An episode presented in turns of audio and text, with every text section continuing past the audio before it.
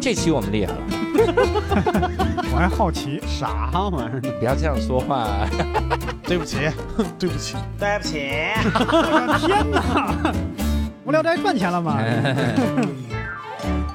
Hello，大家好，欢迎大家收听这期的无聊斋，我是教主。哎，这期我们厉害了啊，因为首先我们介绍我们的代班主播科科，大家好，我是会说话的科科。嗯，会说话的科科。之所以要这么强调，是因为理科老师之前来的几期啊，这个加在一起的这个话呀，还没有我在节目里面。哎呀，我压力太大了，我以为上一期我已经一雪前耻了，怎么还提这你茬看儿啊，呢？就是加在一起的话，还没有我在节目里面不插话的次数多。 那就是也不知道哪个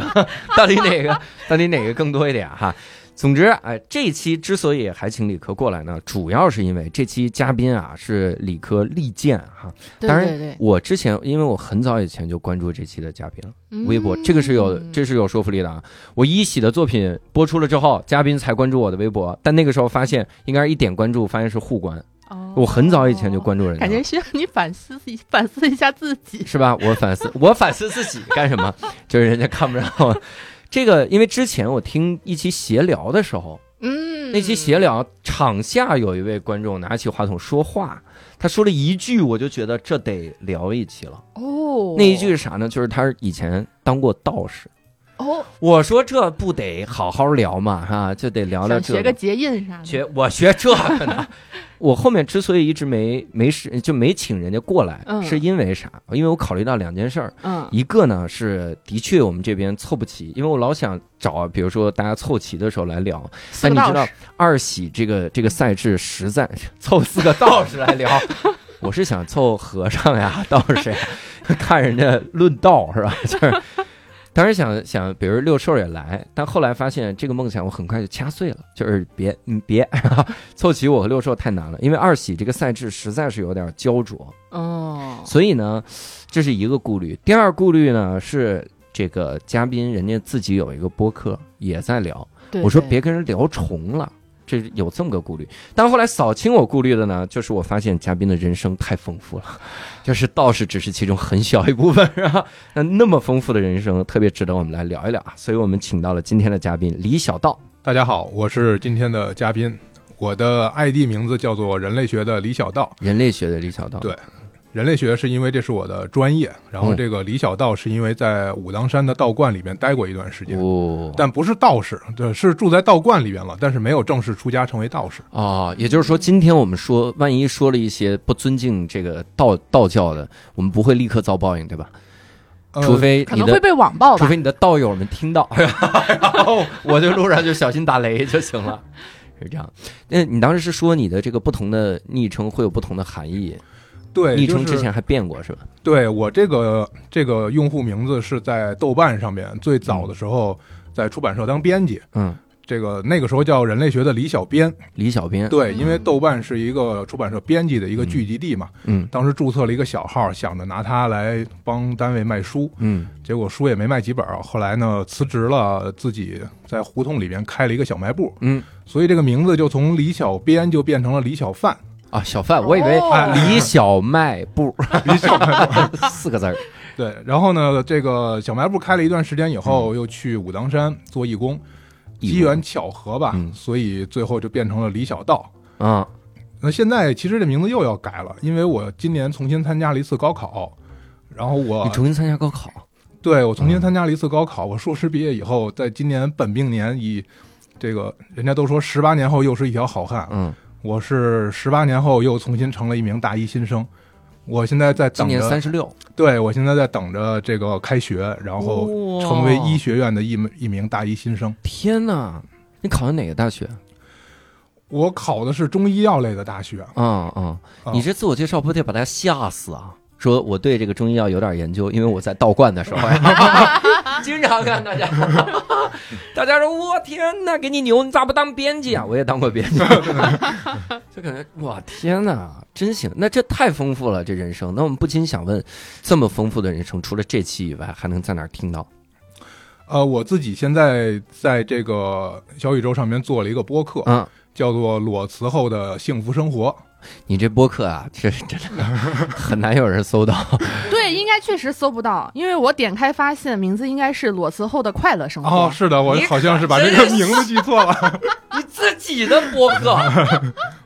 咋？哎，这医学院可不好毕业，嗯真的，咱可先说清 了。医学院要记的概念比这多多了哈。对，因为确实自己不擅长运营这些，嗯，所以呢，你不做这是个不擅长阅，你不擅长记忆。对，就是其实做这个播客也是被朋友撺掇着做的，嗯，我也没有想过说能拿它来做什么，就是因为之前的这些经历，总有人问我，嗯，你为什么重新高考啊？你对这个给我们讲讲出版社的内幕吧。对，嗯你在武当山上面到底学没学各种的这个御剑飞行、打雷劈人什嗯么的这种啊？然后很多问题挺无厘头的，你很就多用问雷题把它劈 了，他就学了。对，所以所以今年夏天挺忙的，其实。所以后来呢，就觉得哎呀，把它写出来吧。然嗯后写完了以后，发在豆瓣上，发在一些媒体上面。后来发现好多人写了，他也不看。啊，他一般会在评论的时候说，虽然文章我没有看过，但是我想说什么什么。对，啊，对啊，后来我想，那要不然做一个播客吧，对这说出来可能听的人会多一点。对，对哎，对，我其实觉得播客一个特别好的这个好处在于啥？就是它不用眼睛。对，其实现代现代人啊，咱们说是越来越浮躁，所谓越来越浮躁，就是短视频给弄坏的嘛，这感觉。嗯但你会发现，短视频弄坏的其实是眼睛，就你现在看不了长东西，嗯长视频也好，长文章也好，你是看不了，但听你是能听的。是听你你没事儿干的时候，其实你是能听很多这个东西的。对呃，不知道各位道友们在打打，应该不会听， 打坐的时候还听这个玩意儿，那心不不诚。可以啊吧？打坐应该是要绝对不静心行吧？绝对不行。其实小道老师今天来破除了一个一直以来我这边我这边的征信的这个疑云，嗯，什么呢？哦我的公关危机的疑云，危机公关的疑云。因为很多人，我讲段子的时候，我说我参加高考，很多人就说说不可能，啊，对对年对纪大了不对可对。能参加高考。对对对你又不是应届生，你参加什么高考？现在知道了哈。我刚才就现在想说，就36是岁身边终于有了有一位就是打破教主这个高考记录的人士出现了。没，他没打算高，他也就考两次吧。啊我说你年是考了一纪次嘛，考上了对吧？对，啊，年年纪纪打破了嘛高考记录啊对。就是啊，那、也算 行。呃，所以你看，高考真的是非大学在校生就能参加，哦就是你现在也能，理科也能，然后你只要有身份证就行。但说实话，再重新参加一次高考，嗯然后考一个本科，这是我从来都没有想象过的事情。我还挺期待你记录一下你大学的时候各种生活。 对，但是现在很多人也问我，就说你大学时候的生活能不能做播客或者写文章？嗯对，甚至有媒体已经开始约稿了。啊我说问了我这个顺利毕业，你们还是等几年吧，啊不然的话，我可能这个前边刚吐槽完老师，第二天对就被老师教给你育上课谈 话，对然后这个毕业可能比较堪忧了，就对对，那你这次本科要读几年呀？五年，哇，因为是因为是医学院哦是啊，天哪，你真是奇人。啊 那咱们就来聊几件事儿吧。嗯啊，好的第一开始，编辑那个出版社能提吗？呃，出版社就某某出版社，那就是说不能提。那某就学术出版社吧，某学术出版社对对在那儿当编辑，当时大概是多少岁之后裸辞的呢？呃，我想一下啊，我对于数字真的没概念。年龄也不是特别有概念，嗯我想想，大概是个二十二三呃三十一二三岁。三十一二岁前后辞职，对，我想一下，我现在辞职三年了，我今年三十六，三十六减三十等于三十三对吧？三十一啊哎二嗯和三十对对三对对对也不差多少，行吧？你对数字没概念，你医学啊， 你这个，你数学，所以我学中医嘛，就是更多的时候需要几经几脉啊辩证的思， 先考一考几经几脉啊， 七经八脉， 这得背下来。然后那那当时裸辞了之后去开小卖部，我觉得这个也挺有意思的，跨度好大，家里人能支持吗？家里人不支持 啊，这个东西不用怀疑。就是我从我上大学以后做的各种决定，包括我大学的时候，比如说自己做了一个民间的刊物，嗯，嗯，然后后来一拍脑袋去当兵了，嗯，然后还有各种经历吧，反正都是要有一个跟家人汇报的版本，嗯，再有一个实际版本，哎哦，然后有的时候跟家人不同的人汇报还有不同的版本，啊 然后最后我就混乱了。 后来等到这个工作以后，终于就下定决心了嗯啊，就是你们支持不支持了，反正我就这样子了嗯啊。就基本上我做的事情，可能家人反对是我一个坚持的动力，就是会让我觉得，哎，这个事情他们又不支持我，很正常。嗯如果哪天说，哎，这个事情他们居然同意了，嗯。我反思一下，我是不是做错了什么？那如果家人强烈你反对成反对你成为世界首富呢？你会 就是努力一把，这问题不用 回答。然后呢 那当时去开小卖部的时候嗯，咋瞒家人？跟家人的版本是啥呀？跟家人的版本是这个，那个时候正好我妈身体不太好，嗯然后呢，她又不在北京，跑到河北那边去住了，所以我就说，你看我不能跨省这样照顾你，对吧？嗯所以呢，这个把工作辞了，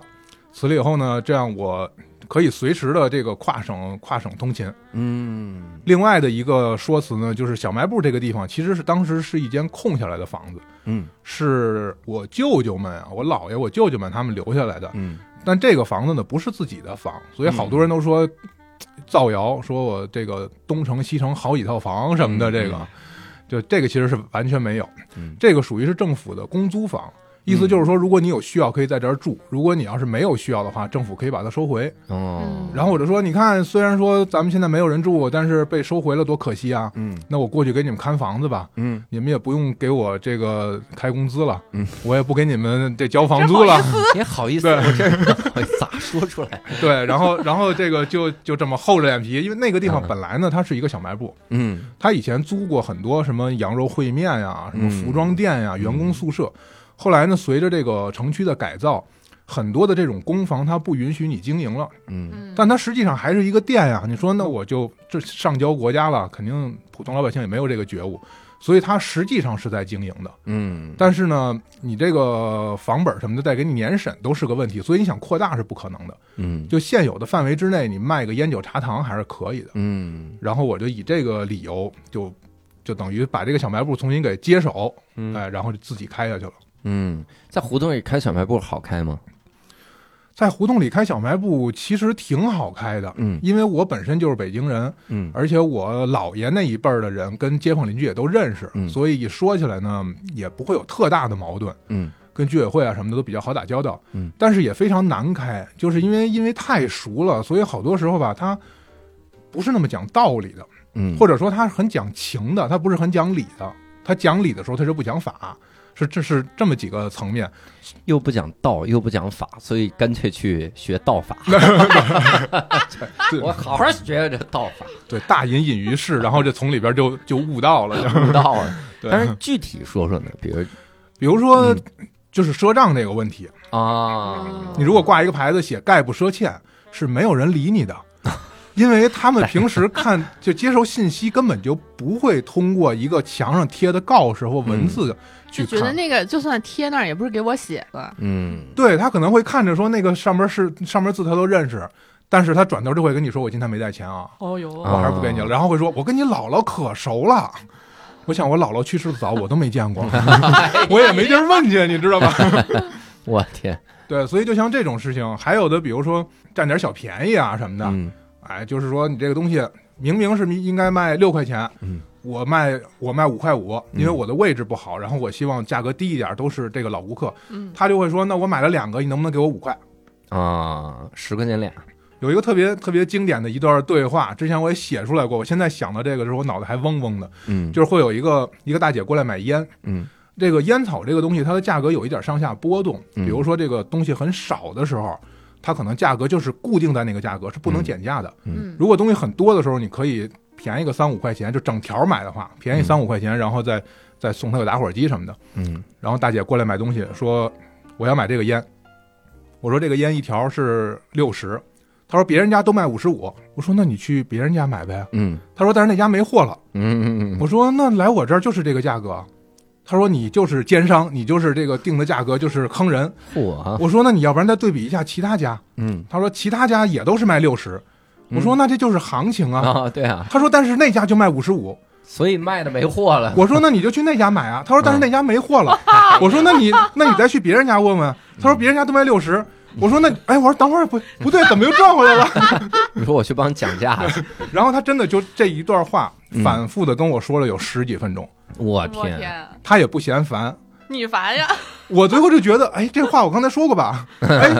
哎，第二遍了吧，第三遍了吧？好家伙，但是你也不敢得罪他，啊因为就像我说的，胡同里面，如果你要是说，比如说你要是上周大福买首饰，你要跟人这么干，人家可能直接就报警了，轰出去，对吧？嗯至少是叫保安了。嗯但是我这个地方，如果我要是说怎么怎么样的话，周围邻居其实不一定会支持谁，啊，对嗯他不街是坊谁这个对支持谁，他是跟谁熟他支持谁。啊，对，这还挺麻烦的，对，而且他会觉得说你在这儿开买卖你是赚钱的，嗯，你天生就有一个道义上的亏欠大家。哦，嗯所以我们就跟你胡搅。那你看，一个大妈跟小伙子聊两句天儿，这能有什么危害呢？嗯对吧？然后你还急了，那你你这人做买卖不行，嗯，哎呀这个是胡同里的道理。哇塞，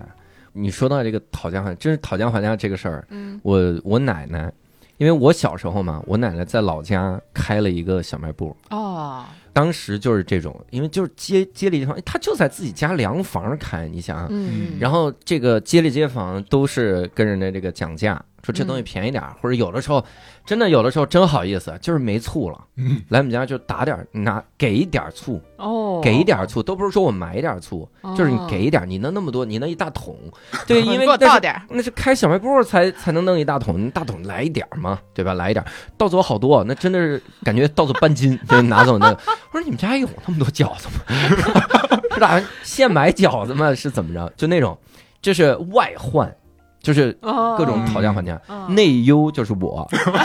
他根本我是根本根本不可能要钱，对不对？但是我真是喜欢吃糖，我 老真鼠是掉进米缸了啊！哎呀，他过年了，啊你总不能每天你看啊，这个小卖部啊，两个门，外面一个人，里面一个门，嗯啊你总不能每天外边的门不锁，锁里面的门吧，是 吧？就防我，你防不住，因为我能从外面的门进去。然后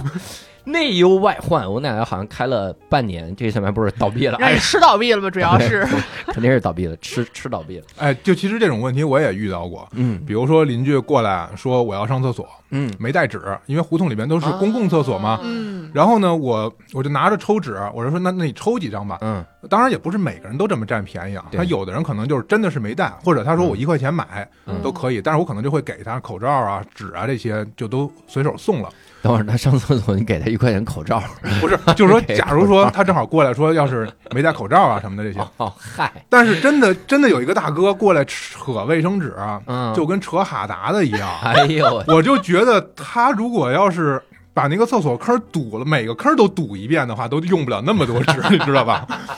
哎，然后就扯了大概那么两三条，然后就很开心的走了。哎呦我就，想，这得是有多严重的这个问题，需要这么多纸？我那天看网上截图有一个笑话特别嗯逗，就是它是以聊天记录的形式嘛，它是就是就是从美国就是翻译过来的一个嗯一个二手平台上，那个人问卖家，就问你这电脑多少钱？他说卖家说我这个七百五十美金，然后买家说两百五十美金行吗？然后卖家说行， 然后买家说太好了太好了，我去哪儿取货呀？卖家就说你到哪哪哪个大街几几几号，然后就到这儿取，对，到这儿就行。嗯然后买家就很开心。然后过段时间就发现聊天记录继续嘛，然后买家就问说我到这儿了呀，这儿好像不是你家呀，这是个喜剧俱乐部啊。然后卖家说：“对你现在上台，把你刚才讨价的这个事儿讲给大家听。，帮他开启第二春讲给所有人听，笑死我了。那个，我真是觉得讨价还价，尤其是涉及到人情这个事儿，你这很尴尬。你要是几百块钱啊，我觉得就硬着头皮讲价了，就就不行，就拒绝了。嗯。你嗯，给一两块钱，你真的，你到底你就开始权衡，是一两块钱重要，还是这个人情重要？因为我也在胡同里生活，其实挺能理解就是大爷大妈这些想法的。因嗯为在我们看来，可能这一两块钱不重要，对但是在他们看来就真的很重要，就值得他可能花十几分钟反复磨老板，然后就为了便宜个嗯五块钱什么的，他觉得对可值得了。对，所以就是我们有时候说这个聊天先聊个五块钱的，嗯这个在胡同里面是真的发生的，就是大妈觉得五块钱，我得跟你聊两 年。因为真的就是为了五毛钱，大爷可以跟我聊二十分钟。好嘛，就是我那儿卖的一个东西，卖卖的一个烟，然后我定价是六块五，嗯，他说你这个烟定贵了，哦哦，定的是七块，他说你这个烟定贵了，这个烟应该卖六块，嗯，如果你定到六块五呢，作为我这个身份来说，我觉得也是可以接受的，嗯但是你定到七块钱，嗯我给你讲讲为什么不能定到七块嗯钱。啊，首先，在公海上边， 这个烟草走私是怎么进的，是是怎么进入各国的？哇， 然后，针对这个品牌来说，它是怎么在北京发家，最后被上海的企业收购？嗯然后呢，收购了以后，它的这个。质量、各种的什么过滤嘴啊，各种，因为我也不抽烟，嗯其实我也不懂，说了很多很专业的东西是怎么发生了变化。具体到我们周围这一片儿，嗯有哪些小店是从哪个渠道进的，哪些是假烟，哪些是真烟？嗯，所以综上，你这个烟卖贵了，你好应该便宜我五毛钱。大爷应该去自己开个播客，靠打赏买烟去。真行，大爷，感觉大爷退休前是出租车司机，这是干这个 的。还有一个印象特别深的，就是我们就是不说大家对他的名称，咱给他起个名字吧，嗯就说这个二柱子叔叔，啊，住 哎的叔，就是因为他的真名一说的话，我估计大家可能就是周围的街坊们都会知道是谁的，嗯你别让街坊听见，咱们这博客传这么广 吗？他们应该还真不会听，对吧？但是你们的粉丝会跑到胡同去给他们讲。神经病，啊真的有这样的，就是说哇看到我写的文章或者什么的这些人，嗯然后拿到胡同里面去拍照片，哎哟，然后，然后大爷大妈出来问说：“你在这儿溜达了四十分钟了，你要干什么？你是不是准备要偷东西嗯？”他拿出我以前发的文章或者什么，然后他给人家讲，嗯他，说住在这儿的这个人是一个非常传奇的一个人。然哇，后大爷大妈说：“我们就知道是一大胡子、大高个儿，然后呢也没工作，嗯好像上过大学，现在找不着工作，跟家开小 卖部。啊”然后这个读者说：“并不是这么回事，我跟你说他在武当山怎么着，他什么什么。啊然后等我再一去，一进胡同口，胡同人都说：“哇，你是名人啊！你平时这么低 调。”我说：“你们这是你名人拿卫生纸给我便宜两块吧，你都名人， 所以还是考虑一下这个这个影响，说行说说这这个二柱的叔，二二柱子的这个故事。嗯二柱子呢是一个被大家称为傻子的这样一个人，嗯，其实，在很多地方啊，包括农村啊什么的，可能附近都会有一个大家觉得说精神不是很正常的嗯这样一个，或者肢肢体上有点残疾的，或者是智力上面的，他就属于这样的人。嗯可是呢，他自己肯定不认同，他觉得自己很聪明，嗯他呢也没有什么正经工作，他是给居委会平时打扫打扫卫生，嗯一个月可能给他申请了一份低保。他基本上每天都要来小卖部买一瓶无糖的可乐，嗯三块钱的可乐。嗯，但是就特别有意思，就是他从来不会全款买，他老是按揭付账，你知道吧？嗯三块钱按揭付对，就是他每次来了以后都是给我两块钱，啊，然后说差一块啊，明天给你。嗯，然后一开始呢，我觉得说。我刚开店的时候，我也不想得罪本地的街坊，所以嗯就先试一下，看这一块钱他会不会还我。嗯第二天过来，果然还我了。嗯但是第二天他带着三块钱来，他又欠两块，然后呢，他又差这一块钱，啊然，后我就想，你这一块钱一直放在外边，放高利贷利滚利，这一天也挣不也也不挣不能了多少钱啊发家致富，对 吧？靠这一块钱理财哎，但是他特别享受这种过程。啊，后来呢，渐渐的发现，我允许他赊这一块钱之后，就因为我不允许人赊账，嗯但是呢，他可以赊一块钱，嗯然后他会拿着赊一块钱的事情去给周围的人讲。他说：“哦你看，我在这儿买哦买可乐就可以贷款买，我就我就听着可以好心酸 啊！贷款买可乐，我就可以按揭付账，你知道吧？我今天首付两块，啊然后我明天给他结清了尾款，大概就就就是这意思哎。呦我天，然后呢，随着我对他的这个包容，嗯他就开始说更多的东西。他可能是说我再买一盒烟，八块钱，我明天一块儿给你。嗯后来最后这个钱就收到了两位数，就到了十几块钱，哟，我就开始觉得很不爽了，因为小卖部的利润非常的低。嗯比如说卖一瓶可乐，可能不算电费这些啊，纯粹的就是说流水的利润也就九毛钱，嗯九毛到九毛到一块钱左右，它成本一般是两块到两块一之间，嗯所以你一下欠了我十几块钱的东西，对于我来说已经是一个很很高额的这个这个巨款了。嗯但他每天还会来，嗯他每天还会就是骑着自行车坐到我门口，嗯，然后逗一逗小孩儿啊，把人招哭了，一会嗯儿大人出来骂他一顿。哎呦，逗逗一逗小猫小狗啊，嗯一会儿狗冲它叫一顿，哎，然后就是就是这种招猫逗狗的事情特别喜欢做，然后我就去找他去要账，他就扭着脸装作看不见我，就是你要是说怕让我看见你就别来了，对吧？嗯不，他每天要来，还坐在我门口，嗯然后就是扭着脸不看我。嗯结果到后来这个事儿，我就跟我妈说了嗯，我妈是一个就是颇有一些脾气的北京老太太，嗯她跟居委会也会比较熟嗯，她直接跑到居委会去，然后查了一下，说居委会给这个人发低保，于是就说你要是再在我们家欠账的话，居委会就不给你发低保了哦啊，然后就把他吓着了，从此以后就乖了很长时间。嗯后来特别有趣的一次呢是。那一年的十一国庆之前，就是大概两年前的这国庆，那个时候还没有疫情。嗯然后那个时候，二零一九年的国庆是比较大的庆祝，有阅兵，晚上还会放焰火，所以呢，就上面会有通知说，老百姓如果愿意的话，可以晚上去天安门广场去看这个焰火表演。嗯大家也不会说特别当做一个很大的事情，都就基本都知道。哎，但是这个消息，二柱子在居委会扫地的时候听了一耳朵，嗯然后带着这个消息，特别趾高气昂的跑到小卖部。嗯，我真的就见到了鲁迅先生写《孔乙己排除九纹大钱》的那个神器，嗯往我桌子上啪一下扔了三块钱的三三个一块的钢镚儿，嗯 特别神气的说：“给我来一瓶无糖可乐。”哟而且上边说了，今天晚上你们都得去看这个表演。嗯我就觉得，就东一句西一句，我就没给他联系起来。但是嗯我一看见说今天你全款买可乐这事儿，我很高兴。 然后至于说后半句他说的什么，我也不是特别知道。啊，哎然后他在门口见人就你俩说，见其实人就都容易因为小事儿开心， 对对对对对。 你也别说人 家，后来呢，我其实有点理解他这种赊账的这个意义了，嗯就是他属于社会底层百姓中的底层，嗯他在外边去需要靠招逗人家，然后人家骂两句，他才能获得一种存在感。嗯所以呢，他可以在我这儿花两块钱赊一块钱这个事儿，值得他去给别人讲，仿佛他的地位就提高了一样。这个是他今天就值得跟人家这个就觉得很荣耀的一件事儿。嗯所以可能赊这一块钱的意义不在于拿去放高利贷，而在于他今天晚上跟人聊天的时候，可以说我又赊了他一块钱，他拿我没辙。嗯，就这种小市民的心理啊，觉得从鲁迅先生当时写《孔乙己》、写《阿 Q》，一直到现在，那个影子你还是可以在北京市中心的胡同里面见到，我觉得特别有趣的一件事。嗯，嗯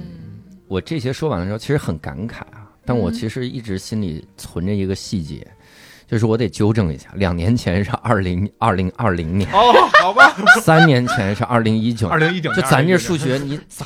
咋办啊？哎呀，咱们高考现在可以选择不考数学是吧？咱们一路都是文科学习上来的，这不要可对数字太过所以讲究。高考的时候，高你考这之五前年我咋办？啊我的半年时间都在复习数学，而且别人是鬼压床，我是函数压床，函数呀，就能真的梦见一个二次函数图像，我的天哪！哎，还是一次函数图像，我不记得了。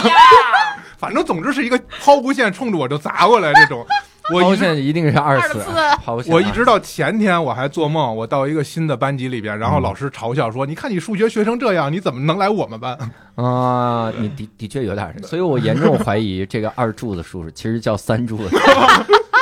三柱子叔叔，他是这样。那当时是咋想的？就跑到武那个武当山去当义工去了？”。就是我那个小卖部吧，生意也很惨淡，嗯大多数的时间是坐那儿发愣，真的是门可罗雀，门口鸽子就是满地跑，把我那地都给我多的都不行了。哎呀，然后他很闲的时候嗯呢，就给朋友们发微信，就是哎，你看你在上班的吧？你看我没上班，我很悠闲。你真的，你比二柱子老师乐观多了。你你别说他的哎那，你发这个微信的时候，是真的在快乐吗？是真的很无聊， 这真的很闲。就想招弄人 家。后来就啊发到我一个出版社的朋友那儿，他说我也没在上班，我在武当山呢。哟，我说你怎么这么快就被开除了？ 开到武当山了。然后他说他报名了武当山的义工，嗯，他去的是紫霄宫，不好意思，义工的义是哪个义啊？就是义务的义，啊，义务的义义，务的义，就就是是相当于相当于志愿者，相当于志愿就者啊是。免费给人家扫地那种感觉。，对，但是在这个宗教体系里面啊，它有点类似于这种要为宗教进行服务，然后能够获得一些好的福报啊，或者是一些好的这个因果这样的意思。嗯，所以以其实会有很多人会在过年过节的时候。主动去佛教和道教的寺庙里嗯边当义工去去帮忙一些，嗯可能是一些叔叔阿姨、一些老年人会比较多，嗯嗯，去那边去，比如说帮忙做饭呀、帮忙接待呀，嗯因为一般有的这个小一点庙里边，可能真正僧人或者是这个道人就那么两三个，嗯但是他办一些大的法事的时候，会有很多人过来做义工。嗯我之前对这个领域的认识是零，我嗯完全没有任何的这方面的认识。后来我朋友说他在做义工，我就觉得那是干什么？我说那那你现在在干什么？他说我坐在太阳底下喝着酸奶，旁边这个撸着猫，听着道长在吹笛子。嗯，我说那跟我小卖部其实就差了个道 长，那你别的也差不 多你。当时就入职看理想了，就是让那道看了长道长道长给你吹笛子。那所以当时就决定要去，所以当时我就在想，我说这个出家人的生活是一种什么状态？嗯我们以前会认为说这个人看破红尘了，呃，失望了，嗯或者说受伤了，哎，然后去躲起来。后来那天我突然间有一个想法，就是会不会修行的人，他并不是我们想象的这种我们这个现实社会里边的失败者或者逃避者，嗯他有一个自己完整的一个世界，嗯而我们一直在误以为我们在同一个世界，嗯，实际上我们可能是在一个平行的这个环境里面，嗯他干他的，我干我的，或者说有一定的交集，但其实他那个世界也足够完整，但我们一直误解他，嗯所以想到这个以后呢，我又在想，我说如果我去武当山体验一下的话，我是因为小卖部开不下去，天天跟二柱子生气，所以躲到那个地方去了吗？我说如果要那样的话，那我还是不要去了。嗯，或者说我是因为我的这个人类学这个专业，让我想去做一次田野调查，想去拍一点视频、写个文章嘛。那样的话，嗯那也不要去了。结果后来排除了这些想法之后，我觉得，哎，我对于武当山没有了解，我对于道教文化，其实道教文化渗透到生活里面的生活的各个这个层面，可是我一直没有系统的去了解过这个修道的人是怎么生活。嗯所以这么想起来，好像没有什么不去的理由，虽然也没有非去不可的理由。嗯嗯我想，哎，被自己感动了，觉得，哎，这这这么一想，好像就还挺玄学的。那要不然就去看看吧。那咋报名啊？直接就能报名去？ 对，他是这个，他曾经在豆瓣的小组上边这个发过消息，后来他也删掉了。然后那个时候他还有自己的微博，会专门有一个道长负责运营这个微博。哦，你可以在微博上面给他留言，跟他说我要来做义工，他会说他会给你发一个应聘的一个表格，哦你的学历啊，你的专业呀、你会不会做新媒体运营啊？能不能呃，懂不懂吹拉弹唱啊？就为什么呀？就所有的这些，比如说我要是学，我要我要当时写，我说我是我学过古琴，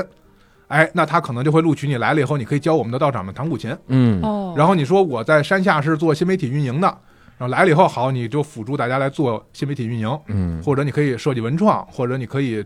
这个跟中药有关的什么的都可以。嗯，然后我当时就想，我要是做新媒体运营，我就不用辞职了。 对，以前就干着，对我干嘛还要跑山上面去天天更新微信去啊？对对吧？嗯所以我就写学历这些我都空着，我都没有写。嗯，然后专业技能特长什么都没有写，我就想看看，我说我就是一个活着的人，我到道观里边你能不能接纳我？然后我能去那儿做什么？嗯哎，结果他真的就接纳我。所以那边挺缺嗯缺人，啊缺人， 特别缺人，就是你哪怕写，嗯，我算半个人，那边说，嗯，那就凑合用吧， 哪怕这样都行正好昨天还有半个，你们俩凑 凑一个。 好我们昨儿还有海纳百 川，哎，那半个人等你可等两年了，这真是完美，你们俩，但现在其实那边的义工人数特别的多。前两天我哦有人有一我的粉丝想这个去那边做义工，报好名了去了，嗯，发现没有宿舍了，我天，因为前一天来了一个义工带了个朋友，然后就把宿舍住满了。但他那边义工宿舍应该我记得至少有两三间，一间能住个六个人左右那样的，嗯所以都说这儿的义工现在天天待着呢，都没事儿干。所以你过段时间再来，嗯因为很多年轻人去做义工其实是为了要体验生活。嗯，就是武当山它是这样，武当山你报名针对的是紫霄宫，嗯但是除此以外，它叫宫的这个单位还有八个，哦，然后宫下边的单位是叫观，嗯就比如说北京的白云观，嗯就你看北京故宫、白云观，它是这样一个层次。哦，武当山也是，武当山的紫霄宫、太和宫，特别太和宫跟故宫是一个级别的。嗯嗯，当时是北建故宫，南修武当，嗯同一个设计师，嗯是皇帝的家庙嘛，所以呢，这个它宫的级别很高，但并不是每个地方都招义工。嗯，紫霄宫是一个对外宣传的窗口，包括拍电视剧，倚嗯，天屠龙记》好像也是在那儿拍的。我就直接能去那儿拍，啊对，就在那那个地方采的景。真好啊，然后像南岩宫这些，以前有一些电影都是在那儿取的景，嗯但是真正道长们在修行的这个宫观，嗯可能不对外开放。对，所以他也要求必须是男性才能去。嗯紫霄宫是男女都可以的，嗯因为它是嗯唯一的一个女道长当家的这样一个宫观。嗯然后呢，我一直在的那个太和宫，实际上它不对外招义工，就是如果我要想去做一些事情，周围的人想做事情，他是知道这个途径，可以直接去的，不用报名。嗯，但是外人这些年轻人呢，好多人就是，道长，我想出家。道长说：“为什么你想出家？因为我想学御剑飞行。”然后道长一看这种是这这种人就没有办法这什么了，就是招惹不起，你去紫霄宫报名当个义工吧，你哎先呀你先体验一下道教生活是吧？然后还有更直接的，就是更现实的，道长，我想出家嗯，为什么呢？因为我想学武术。你想学武术，去山底下少的林，去少林啊呀，而且武当山底下有很多的这种武馆，嗯你去武馆啊，嗯武武馆太贵了，哦，就跑我们这儿来，就是免哎费的学学，然然后然后就是到张前给我甩一照，我先看看你行不行。你要行的话，我就跟你这儿学。咱们现在的年轻人真实诚啊！对，就是有的时候就是他的理由特直接，你反而不知道怎么回答。你哎，道长有他的智慧，嗯，我亲眼见过一个小伙子，可能也就大学大学生或者大学毕业生这个年龄，道长，说这个道长，我想我想跟你们学武术。道长说学武术，你上山下去学去啊。他说嗯不，我要住在道观里。说住在道观里你要出家，嗯那我那我就出家，就把出家当做很平常一件事儿。嗯然后道长也不会给你去讲很玄妙的道法。道长说你想出家是吧？好，你看你也是个文化人，嗯你拿毛笔写几个字我看看。嗯然后拿起来写的就像狗爬一样的这个，嗯因为咱们很少用毛笔写字。嗯嗯，道长拿起来唰唰唰写了几笔，说你比一下，觉得我写的比你好点吗？嗯哎呀，比我好太多了。嗯，哎呀，第一关文化考试你就 没过， 啊然后说文化考试说，我来学武术的，我为什么要过文化考试？对，说好学文化武学，嗯那我考你武术是吧？考你基本功。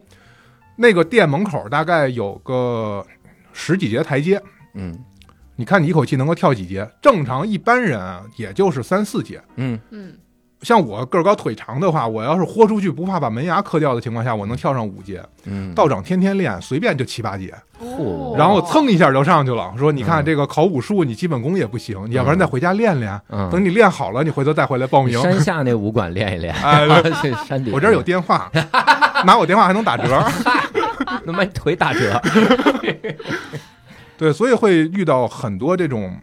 这这样的人。 我以为道长会这样，就是说我想来你这儿学武术，为啥？你这儿便 宜。好，那我告诉你一个更便宜的地方，嗯，你去美术馆后街七十七号七七文创园。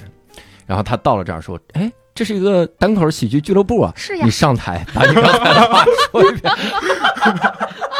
你上台把你刚才的话说一 遍，太逗了。所以当时去了，就成功的就去了，对吧？当杂役的话，一天干的活的内容大概是个啥呢？就特别的杂，什么都会有。 杂役嘛，就是嗯从扫地啊，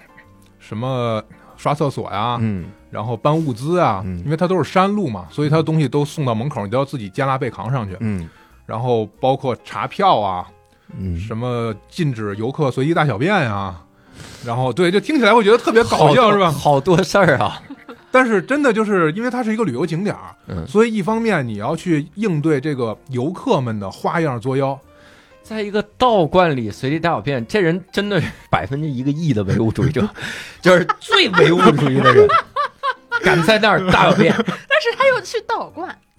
对他就是他就是想去大小便，你知道吗？他是一个哎你说到史上最唯物主义的 人，哎，你说到这个最唯物主义的，我举一个最唯心主义的啊这个例子啊，嗯就是跑道观偷东西的，而且他偷的不是钱，嗯他偷的是香灰。哦，就是我一直在想，如果你不信这个东西的话，嗯，偷香会没意义，你偷香灰没有一丁点儿的意义，对吧？嗯嗯，如果你要信这东西的话，你就不跑应该偷神仙神仙眼前偷香灰，对你这就是神偷啊！他不是他是不吧是他不是唯心，他也不是唯物，他是一个薛定他是薛定谔， 薛定谔的唯物主义，他是看你说概率 的，他看概率。他当你引入一个观察的时候，他就是那个观 察。你觉得他是偷，对吧？你觉得他是偷，他就是唯物主义；你觉得他是拿回去供着，他就是唯心主义。看你怎么观察，对啊吧？这是一薛定谔的偷嗯小偷。我我当时算过，就是在道观里面这种稀奇古怪的，就所谓所谓稀奇古怪的这种嗯行为啊，啊、金木水火土能给你凑齐了，哟，真的，因为因为道观里面刚才我说了，一方面它是一个宗教场所，嗯所以很多人表达信仰的方式是，可能不光是我所陌生的，嗯而是除他以外全世界人都很都所陌生的。嗯嗯可是这种人你又没办法说他是错的，对吧？因为人家不招灾不惹祸的，他就愿意原地打滚儿，他也没嗯碰着别人。嗯所以这样的还姑且不算。但是真的是影响到别人的这些事情，这些人，嗯比如说这个我在太和宫，太和宫的山顶上面有一座建殿叫做金殿，嗯嗯它真的是用黄金和黄铜一起做的一座金属的殿。嗯它做完了以后呢，最后剩了一点黄金，为了防止贪污，所以它就给镶在了房檐底下。嗯，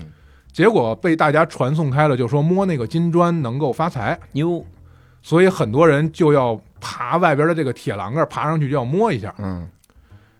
然后一个是这个金砖是明朝的，嗯外边这个这这一圈铜柱子也是明清时期的，嗯所以每天你就看围绕着这些这个金这个话题，嗯，在这儿作妖的人就很多。啊，然后呢当然也有好处，嗯就是导游说呀，说这这一圈柱子一百四十八根，嗯代表什么呢？代表一年四季发，一百四十八嘛。所以呢，你只要摸一圈儿，你就一年四季发一回，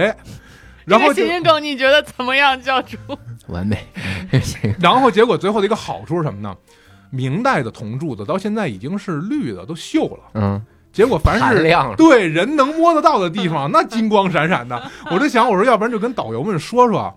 不往能上摸一 摸，不能光盘手能摸得着的这地 方，最好是全身上上边蹭 去，省了一笔保养费，你知道吧？太哎好了，这所以这个是金，啊，然后呢木呢，就是山上很多的树木嘛，嗯很多人就会随便攀折一个树枝啊什么的，嗯然后就是当个拐杖。我觉得呢，我在播客里边我也说过，我说可以理解，对吧？嗯那个山很陡峭，你腿脚不好，没带登山杖可以，嗯，你用完到带 走啊，啊，对吧？然后拿上来以后，拿着这个棍子就敲上面的各种文物，嗯，因为它我上面天有那个法器，什么钟啊、磬啊这些，嗯挨个儿敲一遍，哎呦，敲完了以后把棍子一扔，然后自己下去了。嗯后来我们就老吓唬这种游客，说你知道吗？这东西叫什么？这东西叫磬。嗯磬是什么东西？磬是法器。对，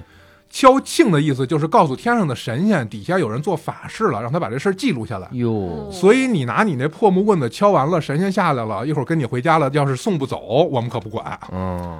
就是平时有些人那财神来了，我不送他。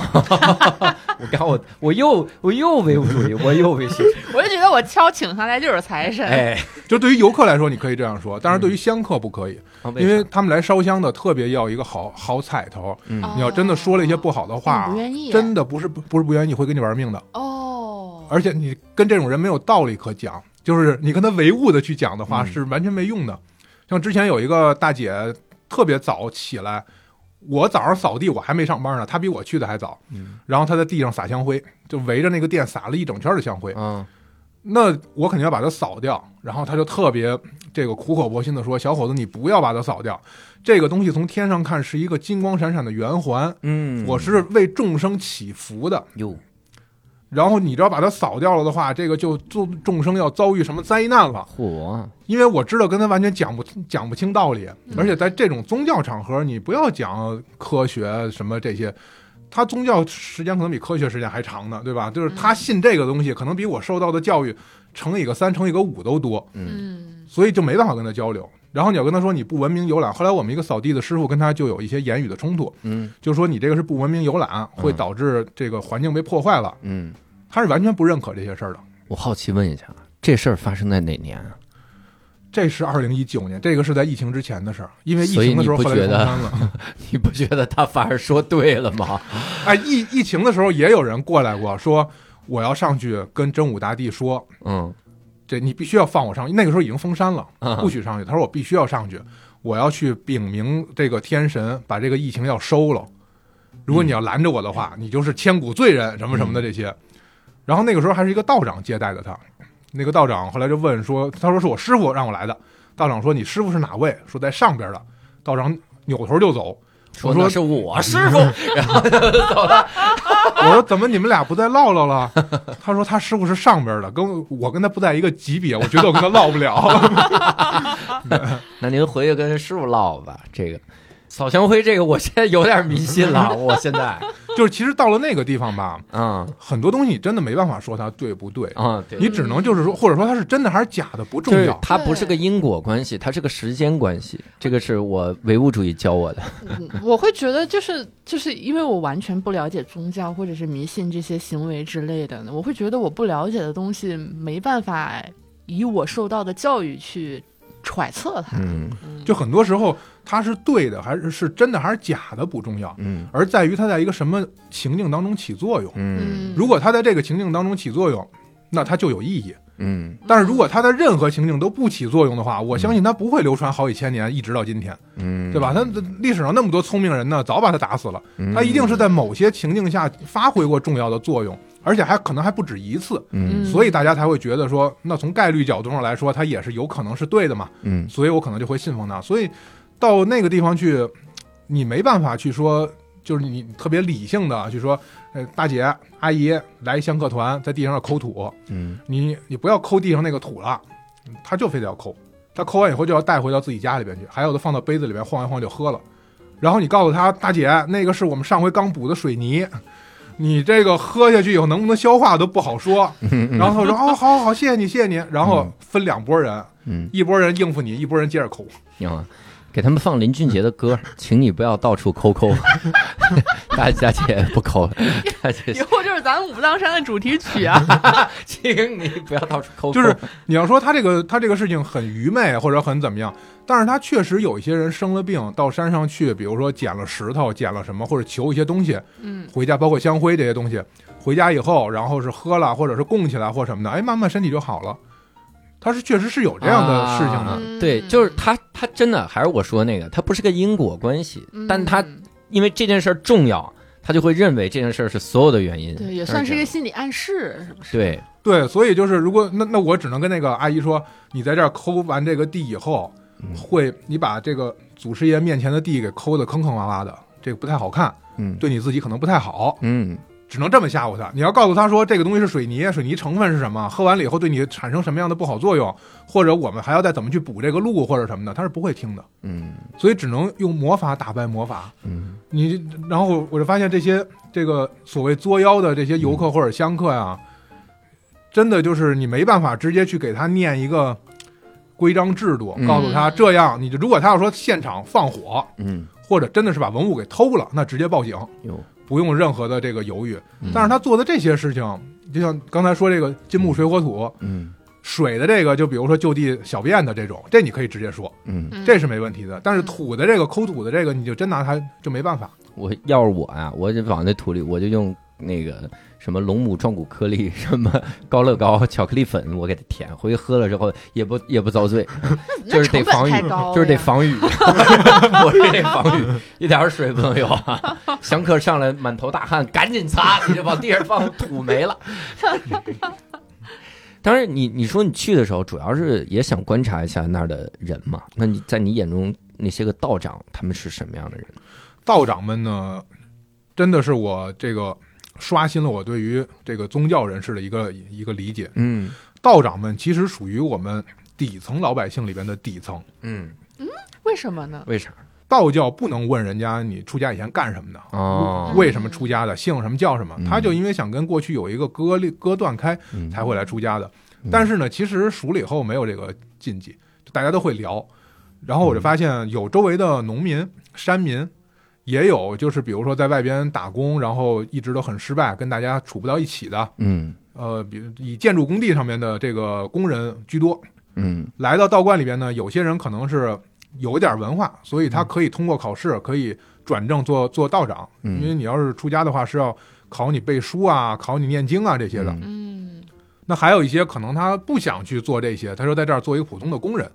就比如说扫地的呀、做饭的呀这些。嗯，所以我周围的人基本上都是这样的人。然后你去跟他们去，就我到那儿以后，他们会说：“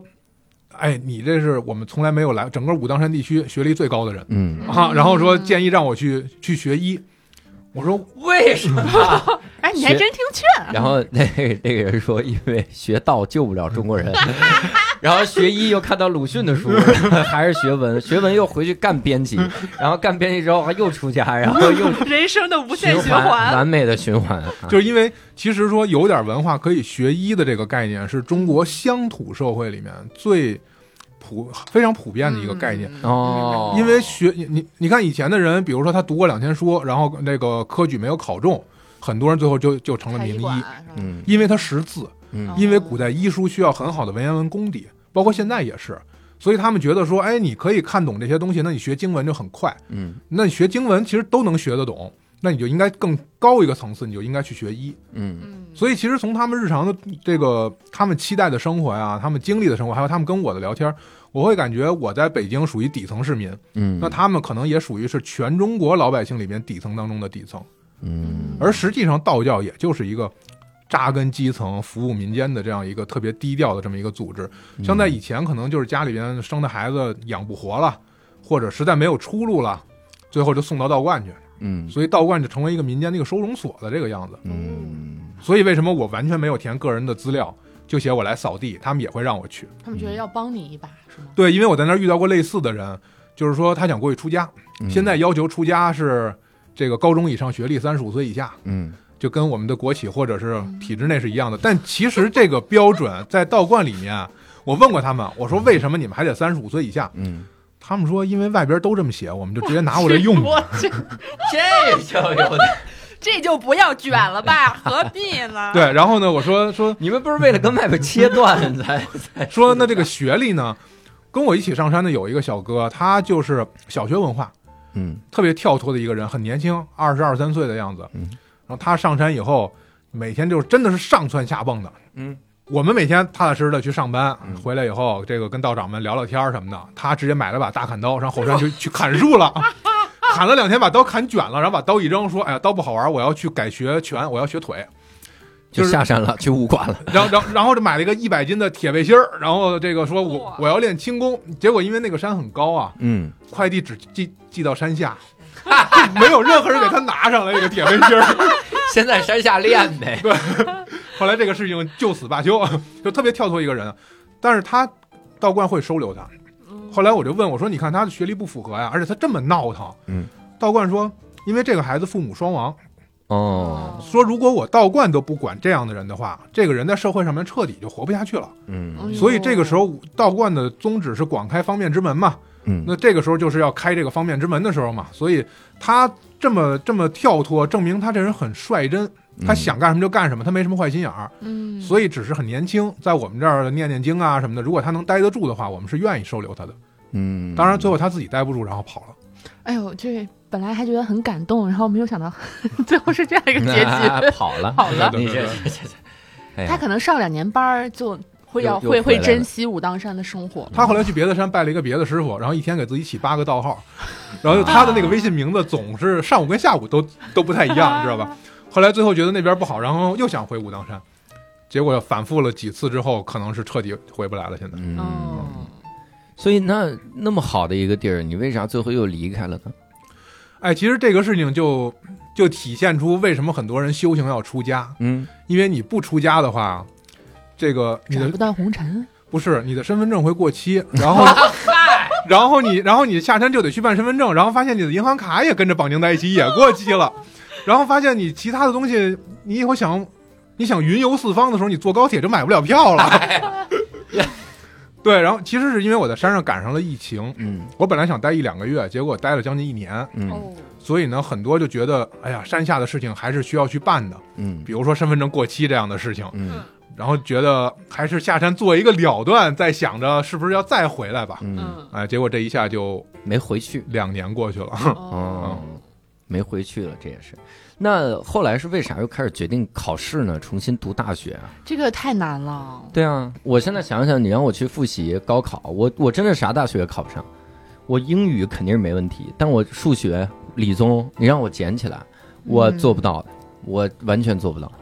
这点我插一句啊，就是说我也以为我可以捡起来，或者我捡不起来。嗯后来我发现并不是，啊，我是重新学，哦哟因为我是十八年前高考的文科数学。对我们那个时候很多内容是不学的。对，现在高考大概有接近就一半以上，接近三分之二的内容嗯是我根本不知道是什么的。嗯然后我当时学的特好的那些东西，到最后后边几道大题可能就占了两道题左右，嗯，我还不一定能把它做对了，因为它会有一些新的方法、新的这个理论引入进去，像什么微积分的呀、嗯统计概率啊这些，嗯我是完全没有接触过的。所以对于我来说，数学就是纯粹陌生的，而且嗯生物也是陌生的。嗯我上一次学生物的时候，应该是上个世纪，哦，二十世纪，就我上初三的时候，生理卫生课还学过嗯点儿。天哪，我是纯粹的一个文科生，当时就是因为理科实在学不明白，嗯所以才转去学的文科。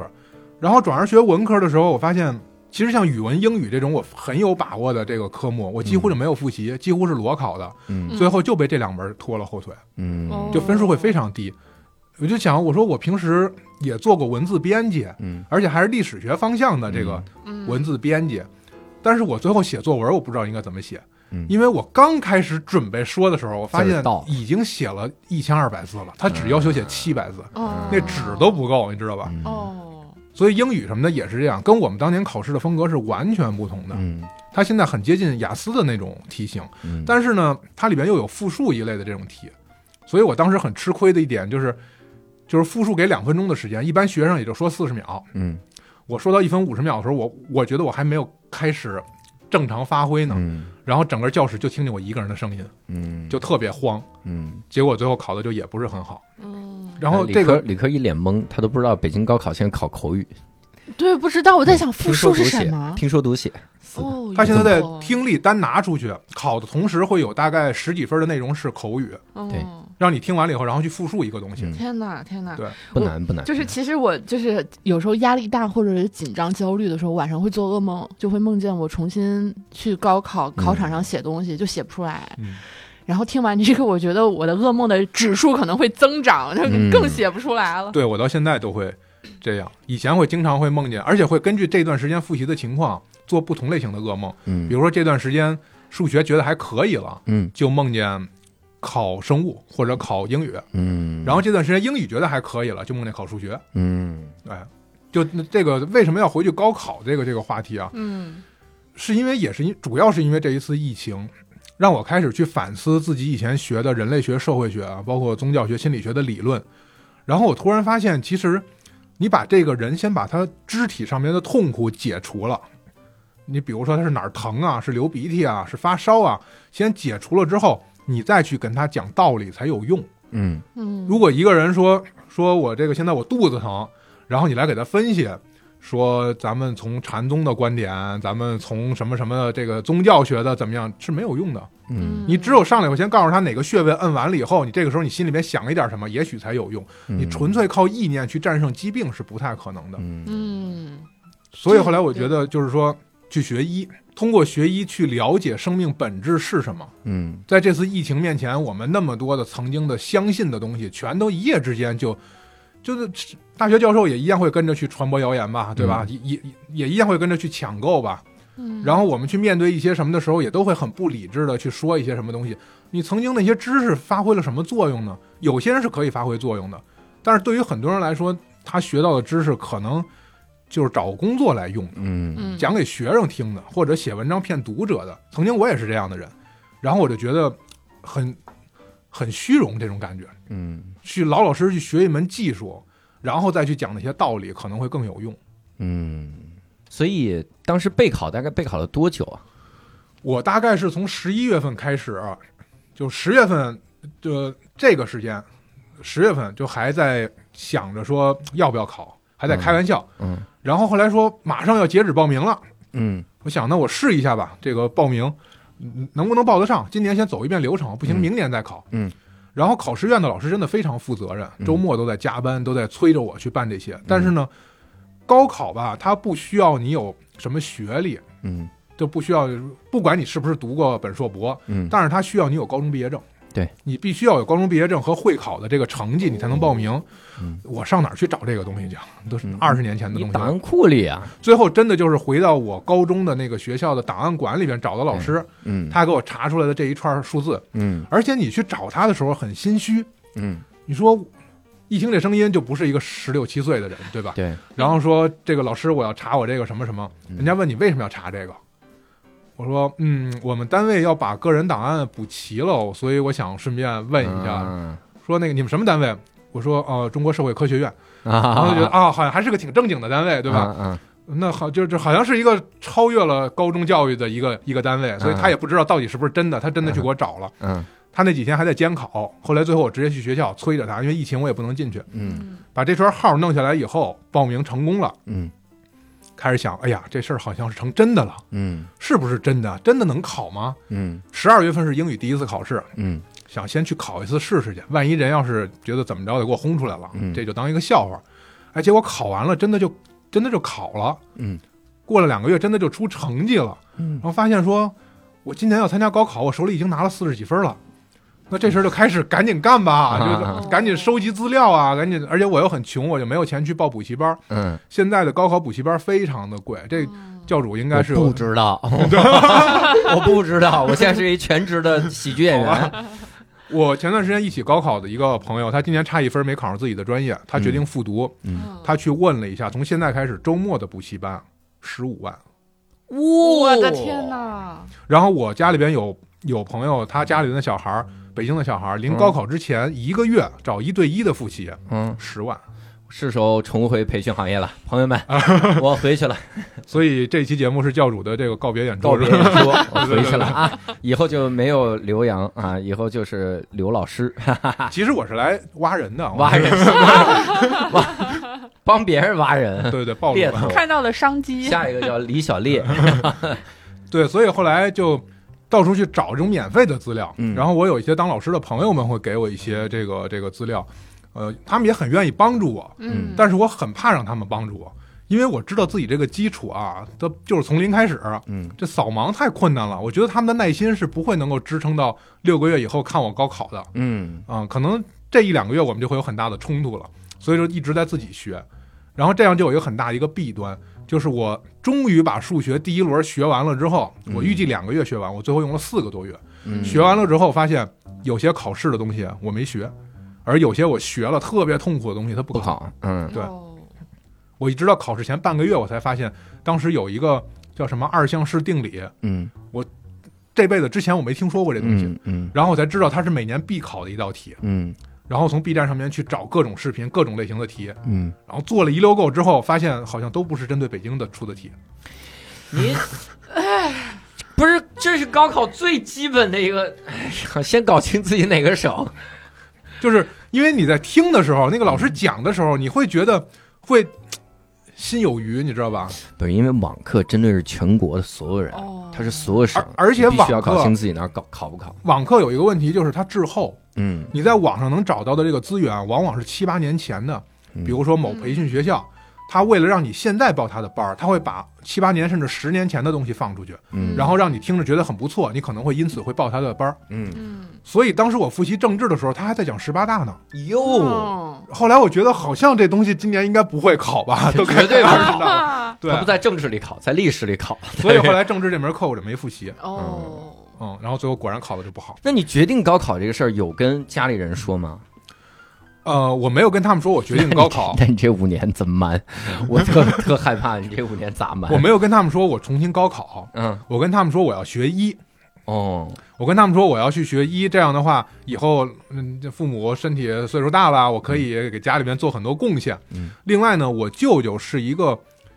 不能说非法行医，反正也是无无照经营了，大概今年已经七十多岁的这么一位老人家。嗯他从十几岁开始跟着民间的师傅学针灸，哦嗯一直到现在七十多岁，学了六十年的针灸。嗯但是他就因为没有行医资格，嗯所以他只能给亲朋好友们做一些健康咨询，他是没有任何的在医院工作或者出诊的这个这个资格的。嗯嗯，所以大家也都知道，说舅舅受到这个这样的一个情况就很委屈。所以我就站在这么一个道义的高点上，我说：“你看我舅舅的这个针灸手法需要有人继承啊，对吧？”哦然后这会儿我表哥站出来说：“我继承。”我说：“这这 坐下，你嗯表 表哥真闲， 不，他确实去北中医读了一个那种函授的课，嗯哦算大专，但是他也没有行医资格，因为医学必须得是科班毕业才能算医学这个本科学历，你才能够去考职业医师。所以呢，我说我要去学医，我要去继承家学什么什么的，反正说了很多很不着边际的话。我们家人听着呢也挺晕乎的，所以我说行啊，那你怎么学呀、他们担心的是我管他们要钱，说那你们给我二十万吧，我去拜师什么的。正好刚从武当山回来，以为我受到那边的什么蛊惑了呢。哦，我说学医的话，我去查一下啊。然后过了几天跟他们说，可能得重新高考。哦，啊，他们说那太难了。我说但是为了学医，为了家人的健康，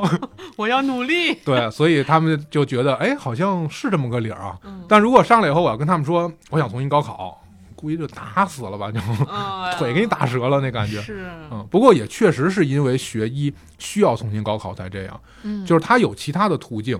他有国家认可的一些，你现在可以什么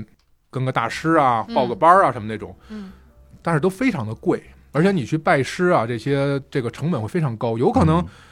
你跟这个师傅学了三年，发现他也瞧不上你，你也瞧不上他，你嗯还得重新来。那与其这样，我不如上医学院里边，我可以见到各种类型的老师。嗯就是我这五年都跟老师都处不来，我还能拿拿个学位，对吧？嗯所以它是一个相对来说，我觉得性价比还比较高的。嗯，那你这五年的学费咋解决？我现在就在一直攒学费啊，就在一听说，而且我就还靠这俩月啊， 就是今年考上了，然后攒四，个月了，差不 多。对对对对对对就靠这四个月。对，因为这个学校吧，它还不是公立大学，嗯，就是一般你呃高考的成绩，一本的成绩只能上二本的医学院，嗯，二，本的成绩就是上个三本的民办的学院。嗯我当时其实可以考上一个南昌医学院，嗯但是因为相关的政策没有落实，然后加分没有下来，所以就差了四五分的样子。嗯，他那个学校学费很便宜，一年也就才四千多块钱。嗯然后这个学校呢，学费相对就比较贵，一年将近两万。嗯当然还有更贵的，还有一年四万的，那我报志愿都没敢报。嗯，那是一复读学 校，报那个，然后再让人考一便宜的。嗯对，所以呢，这两个月就帮人写写稿子呀，或者这个嗯卖点家当啊，每天坐 太在惨，坐在屋里边琢磨着什么东西用不着，先挂在闲鱼上面，然后 就这一直到昨天，刚才我来之前，嗯，昨天卖到内蒙古的两双手套刚刚到货，就靠这个哎卖，哎哎哎真的行吗？就是这也是一部分的收入嘛，对吧？哦就是大块儿的可能会有，比如说做一些节目，嗯有人可能做一些这个这个直播呀，就是哎，居然今年刚高考完，有一个参加过高考的人，然后过来做节目，也朋友介绍的这种，嗯哦或者是写一些稿子，其实主要可能还是靠稿费收入吧。嗯开小卖部的时候，其实稿费收入也比小卖部实际收入要高很多。嗯嗯哦哦，就是一直这这块业务也没落下，对，以前是出版社编辑，啊所以现在帮着写写书评，嗯做做微信，做做分销什么的，这些还是能有点收入的。嗯所以道长推荐有可能是你推荐的，对吧？书评 对对对对对 道长亲情推荐，这腰封有一半儿不能信。 我其实特好奇你这种生活状态，就是感觉你这个生活状态就没有一天是在一个舒适圈里面待着的。那你会在比如这这中间的间隙感觉到惶恐吗、焦虑？ 我不光在间隙惶恐，我在过程里边也也惶会恐觉得很惶焦虑恐。那为啥还那么选呢？因为其实这个舒适圈吧，嗯我感觉舒适圈往往并不舒适，只是因为熟悉。嗯，很多舒适圈对于我们来说，其实我们都知道它不舒适。比比如说，现在有多少在一边上班一边骂公司的这个年轻人，嗯都觉得这个地方不好，想重新，比如说想去考研，想去出国，想去创业，但是他不会去做这些选择，原因就是因为这个环境他已经很熟悉了。嗯特别是比如说这个岁数大一点，到国企了，哎，可能都比较求稳，嗯但是他也知道他自己不可能上去，领导不退休他就上不去，他也知道每天这些业务有有多么的麻烦，但是他不会，就是说他不舒适，嗯可是因为熟因为熟悉，所以他不会选择这个这个离开。那我可能会会更，其实我是在找我的舒适圈儿，嗯我不是在说故意的挑战，说我一定就是不能好好过日子，就是刚过了三天安稳日子我就得开始作了什么的。嗯就是是因为我发现这个圈子我熟悉了以后，有些地方可能是让我觉得不能接受的，我觉得不舒适的，嗯嗯，可能不是因为外边人的原因，而是因为它照见了我自己内心的一些什么，让我觉得我接受不了自己。嗯那我想的是怎么样去改变自己这一块的东西，可能就需要换一个环境。嗯，你有想过吗？这这是主动选择吗？就这真是真正意义上的主动选择吗？还是说逃避所谓不舒？你看，我我举个例子，我的想法是这样：如果是一个圈儿啊，咱们说这是舒适圈儿，或者咱们叫熟熟悉圈儿，你觉得它不舒适，然后你跨出去了。是不是从另一种角度，是不是在寻找一个更舒适的圈儿？就是我得找到那个真正舒适的圈儿为止。对，其实咱们这还说这是一个圈儿啊，嗯你把这个圈儿剪下来，成为一个圆片儿，嗯这个圆片儿是有正反两面的，嗯就相当于一枚硬币的正反两面。你正面写着是我要逃避，反面就是我在寻找。嗯，我觉得关键不在于这个事情是什么，而在于你的心里边，嗯你在主动的去做这件事情，嗯那其实你就是在追寻更好的生活。但是如果你要是说我迫不得已，我想从这儿躲开，我不想跟他们怎么样，我也没有什么方向，嗯那可能是一种逃避。嗯，当然，逃避不一定是错的事情，因为有的时候你走得太久了之后，可能需要逃避开，自己冷静一下，嗯想一想我要不要跟这些人混在一起，要不要往这方向走。嗯你不你你不想的话，你就不知道这个东西的背面，你追寻的那个东西是什么。嗯所以这个问题其实我反复的考虑过，对于我来说，确实有的时候是在逃避，嗯有的时候是在追寻。像比如说我说去武当山，去之前我就在想，我是逃避现实，我还是去追求一种更高境界的生活。如果是逃避现实的话，那我没有必要去武当山。我去趟香山就行了，嗯对吧？我赶上个天儿好的时候过去运动一圈，回来以后出一身汗，晚上睡得挺好。我不用跑那么远，嗯对。但是我是想看，哎，那些人他是怎么生活？为什么他们叫修道的人？为什么他们有什么智慧？嗯而我去那儿以后，也确实发现了，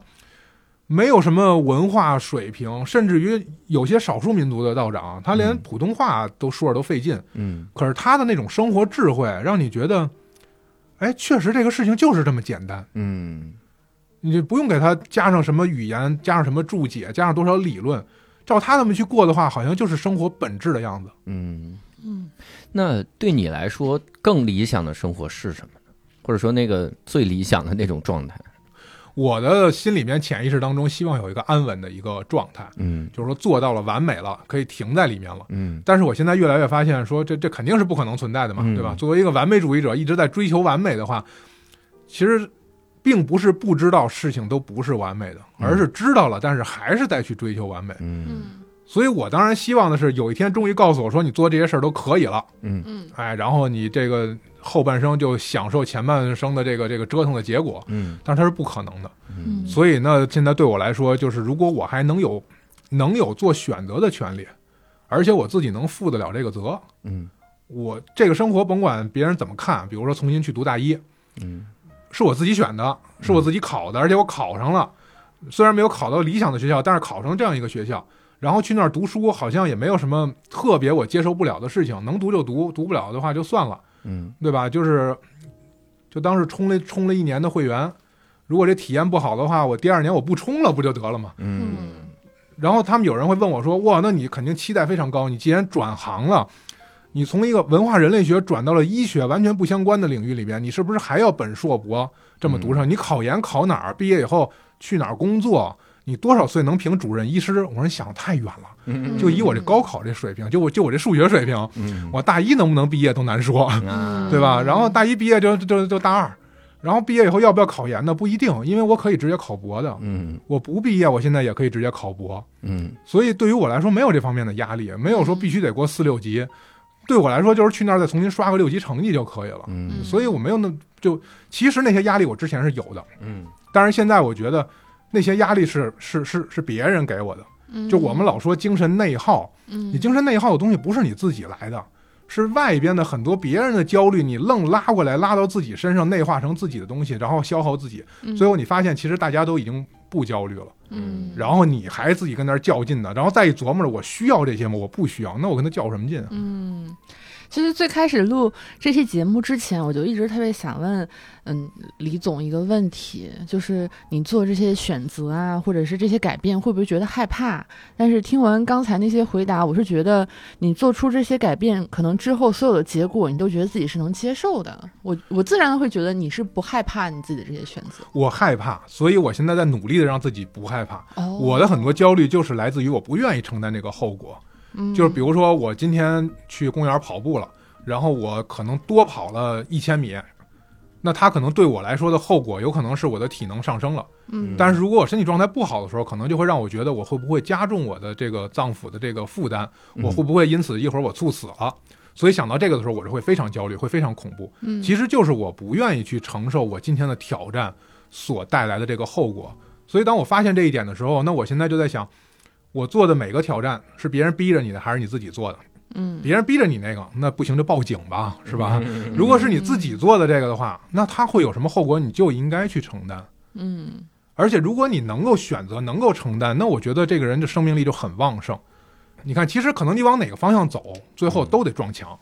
但是如果要是有一个人拉着你，最后你邦叽脑袋撞墙上了，你会觉得很亏，嗯你会觉得说，我都不知道我为什么要走这条路，我就因为听他的，所以我头给撞破了。嗯但是呢，如果我要自己选择的话，我脑袋也撞破了的时候，你就就不用去怪别人了，就知道我的这次探索失败了。嗯而人往往是在失败中成长的，不是在成功中成长的。嗯，所以我自己做的选择，我怪不了别人。那我下回别走这边就行了。所以其实我也在努力说服自己，我现在也不是很能做得到。嗯，嗯那你有总结过自己辞职之后这几年吗？你会感觉到自己最大的一个改变或者是一个收获是啥？我觉得最大的一个改变就是开始我知道自己想要什么了。嗯以前可能我想过没想明白，于是我就会去想说我不想要什么。嗯那可能我不想要，比如说我我上本科的时候，我去报名当兵了。嗯其实那个时候就是那北京小孩嘛，读过本科以后，这个随便找个地方上班，然后上个三五年，结婚买房，嗯这个生孩子，可能三十多岁的时候工作也比较稳定了，嗯然后小孩开始操心孩子上学的事儿，再过十八年，孩子上了大学了，嗯自己可能是四十五岁、五十岁的样子。嗯我从我二十二岁看到了我五十岁的样子，我觉得特别无聊，嗯，所以那个时候我知道我不想要这样子，嗯然后我就再去排斥，就是在做排除法。哎，这个事情我这个考试我不想去，那个地方应聘我不想去，然后这个这个人我不想跟他接触太多。嗯但是，一直到可能我辞职以后，到我从武当山上回来以后，我才意识到说，那我到底想要什么？嗯我想成为一个什么样的人？什么对我来说是最重要的？可能我会才慢慢的发现这这些东西。嗯，我反正听了之后也很感慨啊。有嗯的时候你，你说实话，你你中间做任何一个选择，我以前在想，呃，就是我当老师的时候，学生问我说说嗯怎么做出正确的选择。我说人生啊，你有的时候你就发现每个选择都是错的。嗯嗯，就是一旦你你你抱着这种我要做出正确选择的想法来做，你你真的你你随时回忆，你每个选择都是错的，你会觉得那个选择导致你现在很多不如意啥的。嗯但是如果你抱着选择，你的想法就是人生每个选择都是错的，那你做哪个都是对的，那就选嘛，我就正常的选，嗯是不是？这就是化被动性为主动性。对，是吗就是哎呀，也很感慨哈。但是我我觉得有一件事儿是永远正确，嗯，就是你要多元，你要包容。嗯你要更更眼界更开阔，这件事儿永远是对的。你要多去干，多去尝试，多多把自己放开，嗯而不是说越来越缩小，越来越缩小。我觉得这个这个反而是最痛苦的。越来越缩小的人，我们也见过，就是网上动不动一怼你说你怎么能有这种观点呢？那种人其实是一个越来越缩小的这个东西，嗯嗯因为他生活中确定性太多了，嗯他就好确定啊，他一辈子就这就就这三个观点，这三个观点他就得是这样的，嗯那你太容易冒犯到他了，你说任何一个都容易冒犯。嗯，所以这期在这么一个奇怪的总结哈，走向 从聊小卖部的艰辛，最后竟然能走向到人生做出选择的这个正确与否哈，这就说明我就是那个辩证的唯物主义者 投香灰的人。所以这个 这次也非常感谢呃李小道能来到我们这儿跟我们做客，当然更希望各位去关注他的播客，嗯理科别提醒，然后自己说一说播客名字，看能说对吗？你等我想想啊，反正反正就是这哎几个字裸它辞就后的快乐 快乐生活，裸辞后的快乐裸生裸辞活，后的快乐生活，然后在小宇宙能搜到，其他小平台没有。小宇宙和网易上面都有。啊，网易云音乐和对小宇宙这俩上面能搜到哈，希望各位去听一听，了解更多的详细的细节哈。然后我们这期节目呢，那就到此结束了。如果各位想在群里面跟我们一块儿来沟通，可以进入到我们的呃公众号“无聊斋”，在底部菜单栏点“听友群”，然后就能够扫一个码进到我们的群里面来啊。也期待跟各位在线上相见。那我们这次节目就到此结束，非常感谢小道，也非常感谢各位的收听，我们下期再会，拜拜。拜拜拜拜。